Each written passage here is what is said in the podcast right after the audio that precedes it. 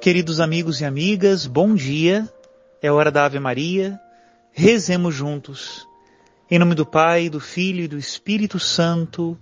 Amém. O anjo do Senhor anunciou a Maria, e ela concebeu do Espírito Santo. Ave Maria, cheia de graça, o Senhor é convosco. Bendita sois vós entre as mulheres, e bendito é o fruto do vosso ventre, Jesus. Santa Maria, Mãe de Deus, rogai por nós, pecadores, agora e na hora de nossa morte. Amém. Eis aqui a escrava do Senhor. Faça-se em mim segundo a vossa palavra. Ave Maria, cheia de graça, o Senhor é convosco. Bendita sois vós entre as mulheres, e bendito é o fruto do vosso ventre, Jesus. Santa Maria, Mãe de Deus, rogai por nós, pecadores, agora e na hora de nossa morte. Amém. E o Verbo de Deus se fez carne e habitou entre nós. Ave Maria, cheia de graça, o Senhor é convosco.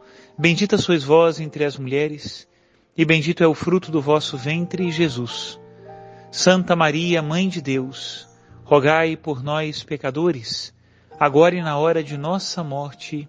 Amém. Rogai por nós, ó Santa Mãe de Deus, para que sejamos dignos das promessas de Cristo. Oremos. Infundi, Senhor, em nós a vossa graça, nós o suplicamos para que nós que conhecemos pelo anúncio do anjo a encarnação de Jesus Cristo, vosso Filho e nosso Senhor, cheguemos por sua paixão e morte de cruz à glória da ressurreição da carne, pelo mesmo Cristo nosso Senhor. Amém. Em nome do Pai, do Filho e do Espírito Santo. Amém. Queridos irmãos e irmãs, começamos o mês de julho, mês dedicado ao preciosíssimo sangue de Cristo, eu queria começar com meditações eucarísticas, onde o sangue de Cristo derramado é entregue a nós em comunhão. E eu aproveitei um livro publicado pela editora Loyola, que traz meditações do Frei Raniero Cantalamessa, agora já é até cardeal, não é? sobre a Eucaristia. Nós vamos meditar o capítulo 6 desse livro, que se chama Pio Pelicano, Senhor Jesus, a Eucaristia, sacramento da não violência o nosso pelicano. Jesus instituiu a Eucaristia no sinal do pão e do vinho, isto é, na comida e bebida, que juntas realizam a imagem do banquete e da ceia. No discurso de Cafarnaum, ele disse, Se não comerdes a carne do Filho do Homem não beberdes o seu sangue, não tereis a vida em vós. E ainda, a minha carne é verdadeira comida e o meu sangue é verdadeira bebida. Ao instituir a Eucaristia, diz, Tomai e comei, depois tomai e bebei dele todos. Não diz alguns ou quem quiser, mas todos.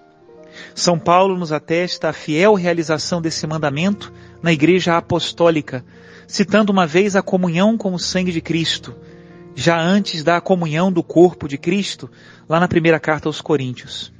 E os padres da Igreja dão a comunhão com o sangue de Cristo a mesma importância que a comunhão com o seu corpo, atribuindo a ela, em particular, a remissão dos pecados e o dom do Espírito Santo. Quero o pão de Deus, que é a carne de Cristo, grita Santo Inácio de Antioquia a caminho do seu martírio. Quero, como bebida, o seu sangue, que era amor incorruptível. No tempo em que foi composto o Adoro-te Devote, hino a Eucaristia, composto por Santo Tomás de Aquino, inúmeros fatores já tinham terminado por fazer tacitamente da Eucaristia o sacramento do corpo de Cristo, porém muito menos do seu sangue. O primeiro entre todos os fatores foi a comunhão dada unicamente sob a espécie de pão, aos fiéis que dela se aproximavam. Também o rico culto eucarístico fora da missa, que ia se desenvolvendo involuntariamente, contribuía para isso, tendo objeto somente a hóstia e não o cálice. O sangue de Cristo termina por parecer como uma espécie de apêndice do corpo de Cristo. À luz disso, surpreende positivamente encontrar no Adoro-te Devote uma estrofe inteira dedicada ao sangue de Cristo.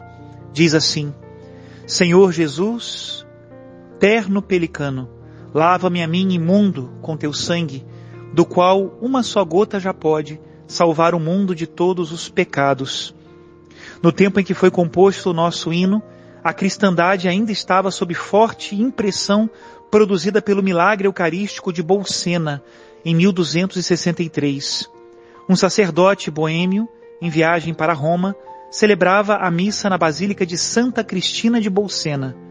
Em seu coração havia dúvidas sobre a realidade da presença de Cristo. Ao levantar a hóstia após a consagração, dela começou a gotejar sangue. O corporal embebido de sangue foi levado ao Papa Urbano IV, que se encontrava na vizinha Orvieto. Convicto do milagre, ele deu início à construção da famosa Basílica de Orvieto para acolher a relíquia e no ano seguinte, em 1264, estendeu a toda a igreja a festa de Corpus Domini, ou Corpus Christi, já celebrada em algumas igrejas da Bélgica, e mandou compor, ou pelo menos elaborar, o ofício de Corpus Christi por Santo Tomás de Aquino. Santo Tomás, autor do hino, certamente tinha conhecimento do fato e talvez tenha se deixado inspirar ao escrever esta estrofe. O discurso sobre o sangue de Cristo é introduzido por um símbolo, o pelicano. Era crença comum na antiguidade e na Idade Média que o pelicano abria com o bico uma ferida no próprio peito para alimentar os filhotes famintos, ou até para despertá-los para a vida quando mortos. A piedade pelos próprios filhotes, seja no símbolo, seja na realidade, sugere ao autor o adjetivo pio pelicano, terno pelicano. São João Crisóstomo tinha expresso o mesmo pensamento com um símbolo não menos belo e certamente mais humano. Ele disse: Do mesmo modo que a mulher alimenta aquele que ela gerou com o próprio sangue e leite, assim também o Cristo alimenta continuamente com o seu sangue aquele que ele próprio gerou. Até aqui a citação do padre Raniero Cantalamessa, agora já cardeal da Santa Igreja. Que Deus abençoe a todos em nome do Pai e do Filho e do Espírito Santo. Amém.